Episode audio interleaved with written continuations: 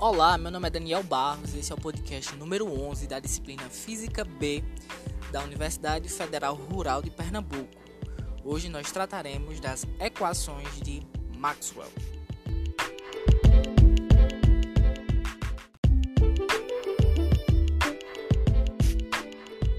A primeira equação de Maxwell que nós temos é a lei de Gauss para um campo magnético, né?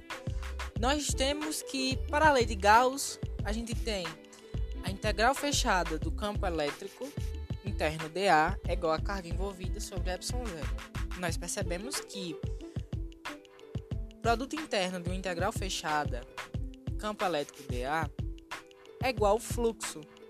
Então a gente consegue é, fazer essa substituição pelo, pelo fluxo elétrico, né, Gauss. E vale lembrar que essa primeira equação e a segunda equação de Gauss também para campo elétrico, elas são dentro, são dentro da eletrostática, ou seja, essas cargas elas estão paradas.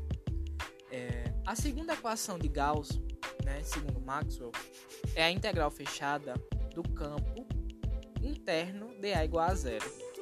Então, essa integral nos diz que o magnetismo, diferentemente do da eletrostática, né, do, da, da parte elétrica,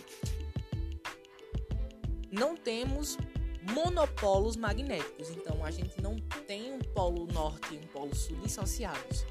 Nós podemos é, quebrar um ímã em partículas atômicas e ainda assim irá existir um polo norte e um polo sul, né?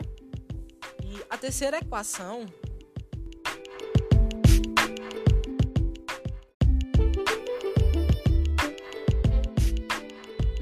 terceira equação é, se trata da lei de Faraday, onde nós temos a integral fechada do campo dl é igual a menos o fluxo do campo elétrico sobre uma variação do tempo. Então, a gente vê que o, o campo magnético ele vai variar parcialmente conforme o tempo, que é a forma diferencial da equação de, de Gauss.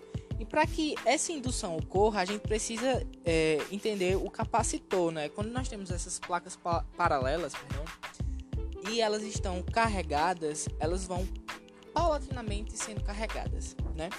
E o campo ele aparece no momento em que os capacitores eles não estão carregados na transição de início de carga e a totalização de carga. Então, existe a indução de energia, só que não existe uma corrente propriamente dita. Então, é, existe uma corrente fictícia, cujo é, é ela está entre as duas placas do capacitor. Então, ele corrigiu Maxon, né, corrigiu e chamou essa corrente fictícia de ID, né? Que e quando essa corrente, a corrente total foi igual a I, é quando quando tiver esses momentos de carga e de descarga, né, da da, da corrente. E por último, nós temos a lei, perdão, a equação de Ampère-Maxwell, que ela é um pouquinho maior e ela fala que a integral fechada entre o campo interno dl vai ser igual a μ0 vezes ε0 vezes a variação do fluxo elétrico em relação ao tempo mais μ0 vezes a corrente em volta né? Então, essa, essa equação é uma equação mais ampla, né? De, do campo, da determinação do, do campo induzido, que aí a gente vai pegar aquela ideia de essa corrente envolvida que eu acabei de falar para vocês, que tem na equação, é a soma da corrente total, que ela vai ser constante, mais a corrente induzida que apareceu lá naqueles capacitores, né?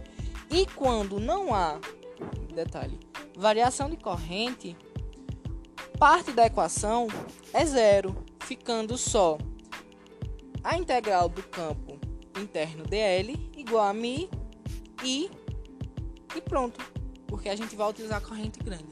E foi esse o podcast de hoje. Espero que tenham gostado. Até mais.